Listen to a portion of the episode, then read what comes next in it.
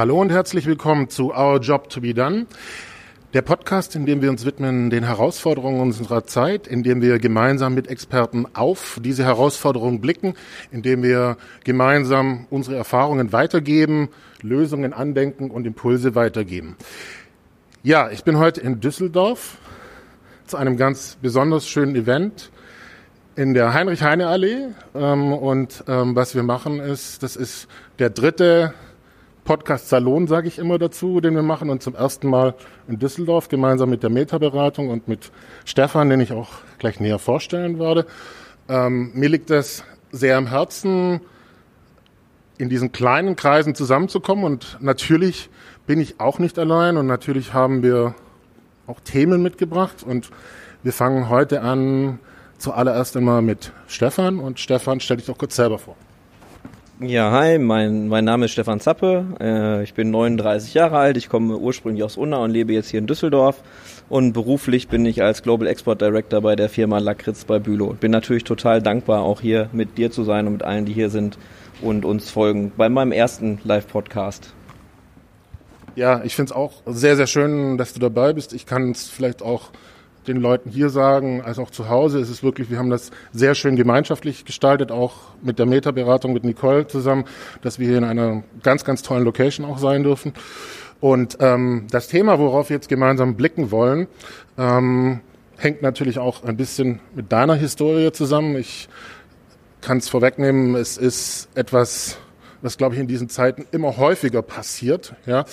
Ähm, und die Frage, die sich da damit verbindet, ähm, wenn es im Leben passiert, dass, ich sag mal, es schlecht läuft, äh, dass es hart wird, kann es ganz, ganz schnell passieren, dass das nicht nur auf einer einzelnen Ebene ist, nicht nur im Job, sondern dass sich das in der Familie widerspiegelt, dass das ähm, in der erweiterten Familie, im Freundeskreis, dass das im Job auf ganz vielen Ebenen passiert. Ähm, so nach dem Motto, jetzt erst richtig so. Und das ist eine Erfahrung, die kann unglaublich hart sein. Ähm, ich bin dir sehr dankbar dafür, dass du auch ein bisschen was davon erzählst, wie das bei dir war. Ich habe das selber oft genug gehabt. Und die Frage, die wir uns widmen wollen, ähm, naja, konstruktiv auch formuliert, wie kann es gelingen, gut durch so etwas durchzugehen und auch, ähm, naja, stabil geerdet zu bleiben und nach vorne zu gehen? Äh, Puh, wo fange ich an? Äh, man braucht eine gute Mentorin, ne? Äh, die einem hilft. Danke nochmal, Nicole. Du hast mir auf jeden Fall geholfen, durch die ersten sechs Monate eines sehr äh, herausforderndes äh, halbes Jahr zu kommen. Ähm, soll ich die Situation vielleicht mal ganz kurz beschreiben? Und zwar, ich bin jetzt ja seit ähm, über fünf Jahren äh, bei Lakritz bei Bülow und habe 2015 angefangen, sozusagen den, den Markt von Scratch hier in Deutschland aufzubauen. Es gab keine Kunden oder es gab zwei, drei Versuche, die waren nicht besonders erfolgreich. Ich habe mich in dieses Produkt und in die Firma relativ schnell verliebt und ähm, ja, bin nach Dänemark geflogen, habe dort den Gründer getroffen, das hat mich weiter überzeugt, bin dann gestartet und habe die, äh, die letzten vier Jahre den deutschen Markt aufgebaut. Zum Schluss hatten wir 650 Großhandelskunden, äh, fünf eigene Retail-Stores, ein wunderschönes Büro hier in Düsseldorf und ein Team von, von circa 40 Leuten, je nach Jahreszeit, die ich dann führen, führen durfte. Ich bin praktisch als normaler Sales Rep oder Außendienster angefangen und war hinterher sozusagen äh, als Manager für den Markt und für, für, die, für die Kanäle, die wir betreuen, zuständig. Und ähm, im, im Januar hat dann unser Geschäftsführer entschieden, das, äh, den, das Team in Deutschland zu konsolidieren und nicht mehr ganz so viel zu investieren, wie wir es in den ersten vier Jahren gemacht. Dann wurde das Team verändert, das Büro aufgelöst und ich habe ähm, meine, meine Aufgabe in diesem Team verloren. So fühlte sich das zumindest emotional erstmal an, weil ich wusste genau, was ich tue. Mein Team war toll, wir hatten ähm, irgendwie was Wundervolles aufgebaut, auch was den Spirit angeht. Und ähm, dann wurde mir halt relativ schnell klar gemacht, die Aufgabe gibt's hier nicht mehr. Ähm, aber wir hätten da eine neue und das wäre praktisch der, der Job, das Exportgeschäft aufzubauen. Ja, gleichzeitig und deswegen war es so ein großes Reset. Ähm, Gab es da auch eine, eine Trennung privat ähm, von, von meiner Frau. Und das hat man natürlich auch Herausforderungen mit, mit dem Kind, mit Freunden, mit dem Auszug, das Suchen einer neuen Wohnung. Man hat dann eigentlich im Prinzip innerhalb von acht Wochen hat sich einfach mal alles geändert. Und die Auswirkungen, die dann so auf einen zukommen, die, die kennt man dann ja noch gar nicht. Ne? Man trifft dann eine Entscheidung oder es wurde eine Entscheidung für einen getroffen. Und ähm, das war die zweitherausforderndste Zeit in meinem Leben, die ersten sechs Monate. Dann brauchte es ein bisschen, bis ich mich im Prinzip da wieder rausarbeiten konnte und mein, mein Leben privat, aber auch beruflich eben neu strukturieren konnte. Jetzt frage ich mal direkt, wenn es die zweit herausforderndste war, was war die herausforderndste?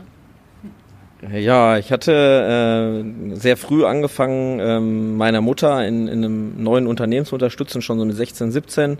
Ähm, habe dann meine Ausbildung gemacht, mein Abitur gemacht, meine Zeit bei der Bundeswehr, aber immer meine Mutter weiter unterstützt, dieses Unternehmen aufzubauen. Und nach meiner Ausbildung bin ich mit ins Unternehmen eingestiegen, hat drei Monate geklappt.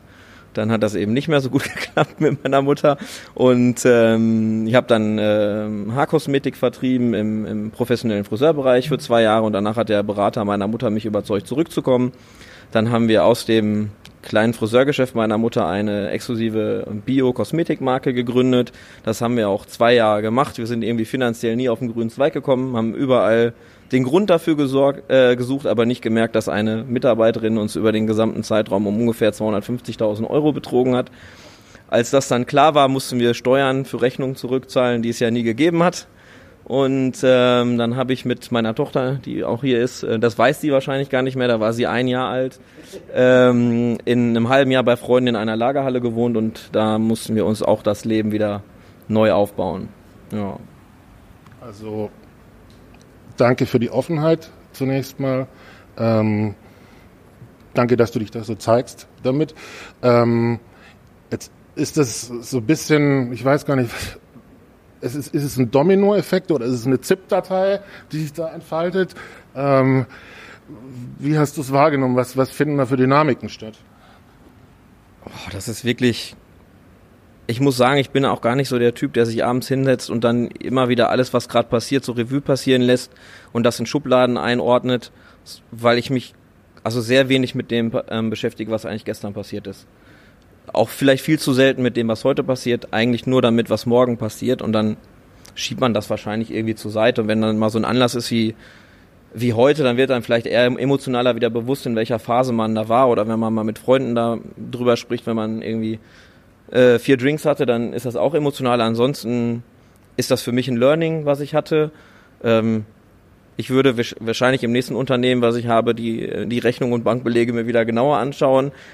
ähm, was ich aber, welche Entscheidung ich sofort getroffen habe, als wir das rausbekommen haben, war, dass das kein Grund sein wird, für mich nicht mehr Menschen zu vertrauen. Weil das auch automatisch für mich heißen würde, mir ist mein Beruf unheimlich wichtig. Also ich definiere mich auch über den Erfolg im Beruf. Auch das vielleicht zu viel, aber ich denke mal, ich bin so. Und, und wenn ich irgendwas machen will, was skaliert, kann ich das nur mit anderen Menschen machen. Und wenn ich zu dem damaligen Zeitpunkt, da war ich 24, 25, die Entscheidung getroffen hätte, ähm, ich vertraue jetzt keinem Menschen mehr, weil einer mich betrogen hat, dann wird es ja irgendwie da nicht weitergehen. Und das war für mich halt irgendwie so, ja, keine Ahnung. Ich, das ist ganz schwer eigentlich zu sagen, ob man das so gliedert oder nicht. Ja, wobei ich diese Entscheidung in diesem Prozess, der wahnsinnig intensiv ist, also es bewegt sich auf allen Ebenen und du, du merkst eben auch, es hängt von einzelnen Menschen ab, diese Entscheidung zu fällen, weiterhin auf Menschen zu vertrauen, ganz wesentlich finde. Also das ist ist ja quasi, ich sag mal, es tut weh und du machst, sagst trotzdem ja. Kommt auch immer drauf an und ich glaube, das ist vielleicht auch eine der Key Takeaways hoffentlich für alle, mit welcher, aus welcher Perspektive man die Dinge betrachtet. Und ähm, als damals rausgekommen, nachdem die, die Bank die Kontobewegung gecheckt hatte und ich bin dann da und habe gefragt, wissen wir jetzt was? Und ich habe in den Augen der Banker gesehen, sie haben gesehen, dass das Geld eben nicht an an Kunden oder Trainer, sondern an eine Mitarbeiterin rausgegangen ist, die ihre Konto auch bei der Bank hatte, ist ganz viel von mir abgefallen, weil mir eigentlich klar war, seit einem Jahr oder 18 Monaten musste ich mir von ganz vielen Leuten anhalten, ähm, anhören, was ich beruflich alles falsch mache oder welche Fehlentscheidungen ich treffe, zu viel Geld für Marketing, zu teure Messestände, ähm, zu viel Geld für hochwertige Verpackungen.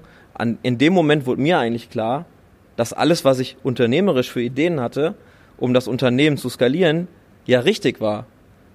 Ich habe nur die Rechnung nicht richtig kontrolliert. Und das machte vielleicht äh, ein Prozent vom gesamten Unternehmen aus, dass ich das nicht im Griff hatte in meinem jungen Alter, aber ich habe mich mehr darüber gefreut, dass alles andere eigentlich funktionierte. Ich hatte auch, und das werde ich nie vergessen, ähm, einen Anruf mit, mit einem meiner besten Freunde heute noch, der hat genau das gesagt. Siehste, ich wusste, dass du das kannst. Also bewundernswert ähm, und gleichzeitig vielleicht auch nochmal die Frage, was hat dir geholfen, ich sag mal, dich zu stabilisieren, auch zur Ruhe zu kommen, ähm, da schrittweise durchzugehen? Du hast Nicole als Mentorin genannt, was absolut ein wichtiger Faktor ist. Vielleicht auch, was hast du dann noch in dir selber gefunden? Auch, also jetzt geht es ja nicht mehr um den Fall vor äh, zehn Jahren, sondern jetzt geht es ja um, um, um dieses Jahr, um die Veränderung. Ähm, also grundsätzlich ist ja irgendwie, für mich, es hört sich irgendwie so abgedroschen an, aber aufgeben ist ja keine Option. Also wie suchst du jetzt den, den Weg dadurch? Ähm, ich habe schon wirklich oft darüber nachgedacht, ähm, in diesem Unternehmen aufzuhören. Aber auch das war, wäre eine schwerwiegende Entscheidung gewesen, logischerweise, weil es mir immer in diesem Unternehmen unheimlich gut ging. Und nur weil es jetzt gerade mal schwer ist, das erste Mal in fünf Jahren, habe ich gesagt, okay, muss ich gucken, wie komme ich da durch. Und dann musst du halt priorisieren. Und dann, keine Ahnung, blödes Beispiel. Hatte das Glück, dass ein Freund mich in Urlaub eingeladen hat, fünf Tage, wo ich, wo ich nachdenken konnte, was will ich denn eigentlich jetzt mit der Situation anfangen. Und auf dem Rückweg habe ich angefangen aufzuräumen und habe erstmal Facebook gelöscht. Als Beispiel. Aber viele Triggerpunkte von außen habe ich dann im Prinzip nicht mehr an mich rangelassen.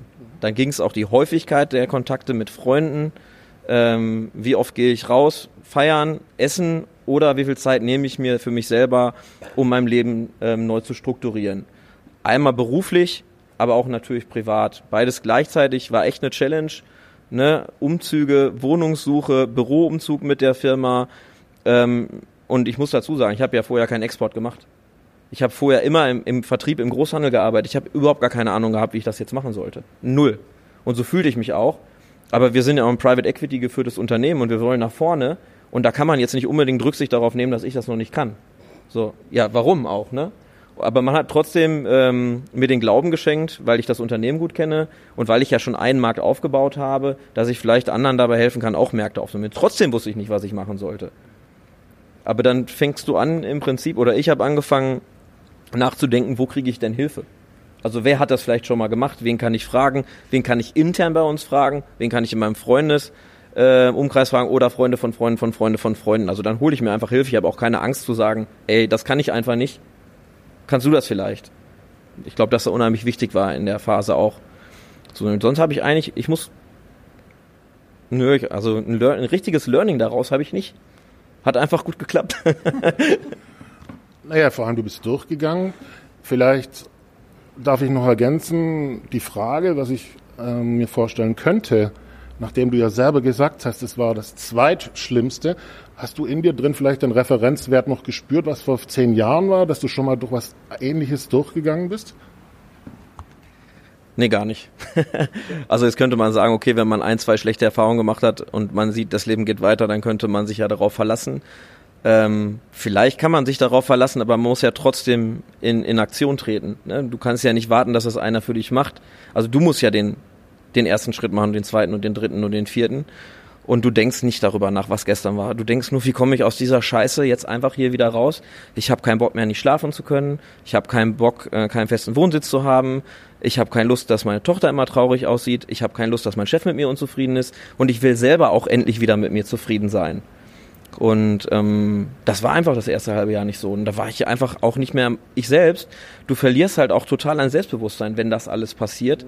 Und ähm, das ist schon eine Herausforderung. Wenn wir da nochmal eben auch zu den, zu den Mentoring-Meetings mit Nicole gehen, ähm, dann ist das so, dass du eine Idee hast, wie kommst du da raus? Und dann ist es einfach wunderschön, wenn du einen Sparringspartner hast, der dir die Ideen auch nochmal bestätigt. Oder eine andere Idee. Aber für mich war es tatsächlich so, wir wollten immer strukturiert in jedes Meeting reingehen und haben das einfach beide nicht geschafft, das zu strukturieren. Oder ich habe es nicht zugelassen, weil es so viele Dinge waren, die bestätigt waren. Und dann hat Nicole gesagt, Moment, wir schreiben das eben auf, strukturieren das und priorisieren. Aber im Prinzip, meines Erachtens, war es nichts anderes als meine grundsätzliche Idee, die ich hatte, da rauszukommen, auch nochmal zu bestätigen, um mich zu motivieren, dann weiter in die Umsetzung zu gehen.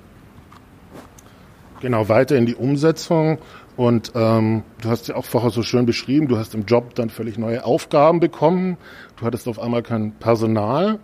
Und letztlich hast du, und, und du hast die Reize im Außen ausgeschaltet. Also letztlich hast du eigentlich auch dich mehr nochmal auf dich bezogen und im Sinne von, wie organisiere ich mir das jetzt und was, welche, welche Unterstützung nehme ich mir dazu, dass ich es besser für mich organisieren kann. Genau, also natürlich dadurch, du nimmst dir Hilfe, wenn du andere fragst. Ähm, jetzt, wo du, ist auch schön, wenn du das nochmal einfach aus deiner Perspektive schilderst, weil ich mir dann irgendwie eine Chance habe, das auch nochmal selber so zu rekapitulieren und zu hinterfragen. Ich glaube, was relativ schnell passiert ist, dass ich auf die Suche nach Chancen gegangen bin. Also du hast da eine Idee, wir könnten das Export-Business, keine Ahnung, wir müssen in den USA ein eigenes Unternehmen gründen, dafür brauche ich dort einen Mitarbeiter, wir müssen einen Laden eröffnen und ich brauche eine halbe Million. Dann sagt mein Chef, du hast aber null. Okay, was soll ich jetzt machen? Aufhören oder soll ich jetzt mit den Mitteln, die ich habe, weiter nach Chancen suchen? Und dann fängst du halt an, wieder nachzudenken, nicht zu schlafen, mit Freunden zu sprechen und du gehst immer auf die Suche nach neuen Chancen. Du musst natürlich dann versuchen, die erstmal zu greifen oder die bei den Leuten, mit denen du im Unternehmen arbeitest, natürlich auch durchzusetzen. Das ist ja nicht so, dass die tolle Idee, die du hast, der andere auch toll findet oder dass die Mittel, die du brauchst, dir zur Verfügung gestellt werden. Du musst ja dann gucken, welche Ressourcen gibt's und was können wir in diesem jungen Unternehmen überhaupt umsetzen. Und ich glaube, diese, diese Suche nach Chancen, das ist, glaube ich, in mir drin, dass ich das immer wieder tue, zu gucken, okay, wenn es jetzt hier nicht weitergeht, wo geht's dann dann weiter? Und wenn ich dann irgendwie das Gespür habe, hier ist eine gute Chance, dann verfolge ich das natürlich und durfte in dem Unternehmen auch lernen, wie wertvoll dann Fokus ist auf die Dinge, die funktionieren und die Dinge, die nicht funktionieren, gleich sein zu lassen. Also danke auch, dass du das gerade zurückspielst an mich, dass dir das gerade ein bisschen hilft, weil ich glaube, das ist auch Teil dessen, was wir gerade machen, nicht nur für dich, sondern auch für die Menschen, die hier mit dabei sind, die Dinge ein bisschen in einen Kontext, in einen Rahmen zu setzen. Und ich möchte ähm, diesbezüglich dir auch nochmal was zurückspielen. Ich habe es vorher schon gesagt, aber mir ist es wichtig, das nochmal zu sagen. Deine Ausrichtung, ja, zu sagen, ich glaube weiterhin an das Gute in Menschen, du hast es wunderbar beschrieben. Das können manche Menschen auch nicht. Ja, und das ist äh, eine absolute Ressource, die du da hast. Also ich möchte einfach ein Kompliment dafür geben, dass du diese Entscheidung gefällt hast. Ja, danke. Und dann denke ich jetzt wieder darüber nach, wie kann das denn eigentlich passiert sein? Ich möchte natürlich, dass Menschen in mich vertrauen. Logischerweise.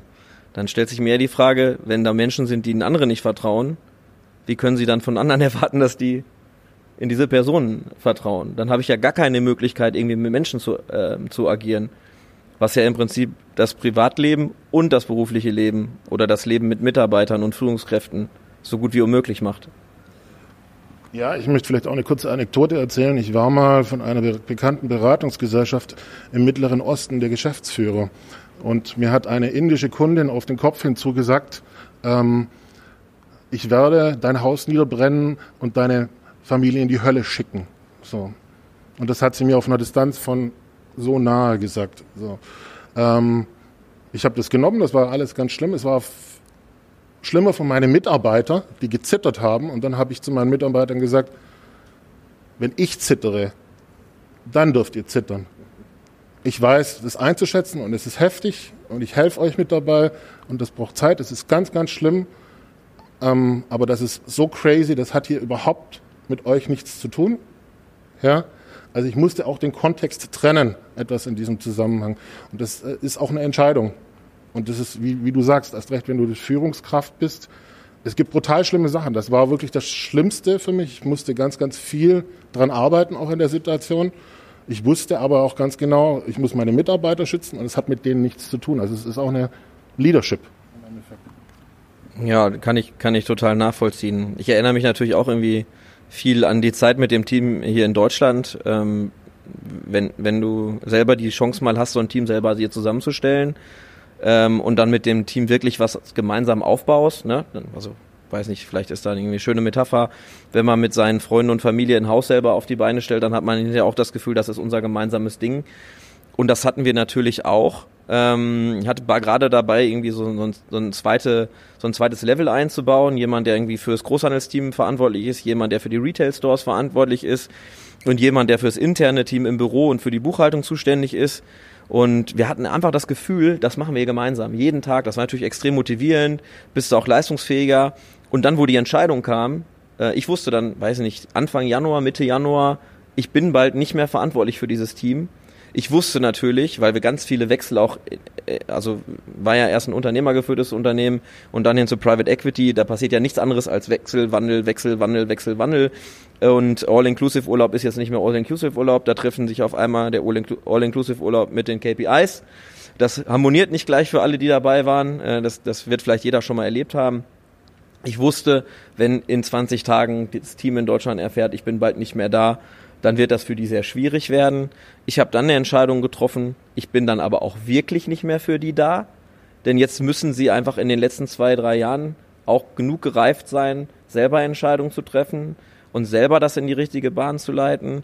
Und die Entscheidung habe ich getroffen, habe das aber nicht offen mit denen kommuniziert, sondern ich habe die dann einfach mit ihrem Job alleine gelassen und weil ich mich um meine neue Aufgabe kümmern musste und gar keine Zeit hatte, im Prinzip noch vielleicht 30, 40 Prozent meines Zeit mit deren persönlichen Change zu verbringen. Und ich habe wirklich gespürt in den ersten zwei bis vier Wochen, da ist so eine Wut auf mich, weil ich die plötzlich alleine gelassen habe. Dabei habe ich natürlich total bewusst gemacht, weil ich dachte, okay, die brauchen auch mal den Schmerz, dass nicht immer einer an deren Seite ist und müssen halt über den Schmerz wachsen, weil das habe ich für mich auch oft erlebt wenn du da bist und du musst Entscheidungen treffen, dann kannst du nicht immer Hand in Hand treffen. Da musst du eben auch alleine entscheiden, sonst bist du halt auch keiner für eine Führungsposition, in meiner Sicht. Ja, runden wir es ab. Also, ich wiederhole einfach nochmal die Frage, die uns begleitet hat. Ich weiß, du hast jetzt sehr auch von Gier gesprochen, aber es geht ja auch darum, es ein bisschen in den Kontext zu setzen und ich helfe dir auch mit dabei. Und wir wollen, äh, nachdem wir hier mit ähm, wunderbaren Menschen zusammen sind, die auch mit dabei sind in diesem Gespräch, jetzt auch das öffnen nach dieser abschließenden Frage. Die Frage war, wenn es hart kommt, dann kommt es oftmals auf verschiedenen Ebenen, nenn es ZIP-Dateien, nenn es Wellen und so weiter. Ähm, was kann helfen, durchzugehen? Was hilft, die Ressourcen zu stärken? Ähm, einfach nochmal, auch aus dem, was wir gesprochen haben, ein paar Dinge, die wir weitergeben können. Ich glaube, als allererstes erstmal Offenheit im, im persönlichen Umfeld, gegebenenfalls auch im Firmenumfeld, auch wenn das schwerfallen mag. Ähm, die Suche nach Chancen ähm, und Möglichkeiten das, und das Vertrauen in sich selbst und in andere. Ja, und vielleicht nochmal ergänzend, was wir vorher hatten, auch, ähm, dass, ich sag mal, in sich Möglichkeiten suchen, nochmal mehr in Verantwortung zu gehen, zu fragen, was kann ich noch an Ressourcen dazu nehmen und vielleicht auch dieses, ich sag mal, gewisse Entscheidungen auch zu treffen. Genau, ich glaube, dass das auf jeden Fall einfacher ist natürlich, wenn man Hilfe von außen bekommt. Und ähm, da gab es also mit Sicherheit sechs, sieben, acht Menschen in der Zeit, die von Anfang an signalisiert haben, sie sind jetzt für mich da und ich kann mich auf die verlassen. Das passiert aber nur, wenn ich mich wie jetzt gerade emotional öffne und denen sage, mir geht's jetzt gerade einfach wirklich richtig dreckig. Und dann, dann, über, dann ist man eigentlich wahrscheinlich auch überrascht darüber, wie viele dann einem zur Seite springen und mit dem, was sie in dem Moment können, äh, helfen. Ne? Ja. Das möchte ich bekräftigen und ähm, dem damit verbunden nochmal vielen, vielen Dank, dass du dich gezeigt hast, dass du dich von seinem persönlichen Weg da so gezeigt hast, ähm, auch, dass du diesen Abend hier mit ermöglicht hast. Und damit ähm, schließe ich diese Aufnahme und ähm, Vielen Dank an alle, die da sind und ich, wir gehen jetzt über in den Dialog mit euch.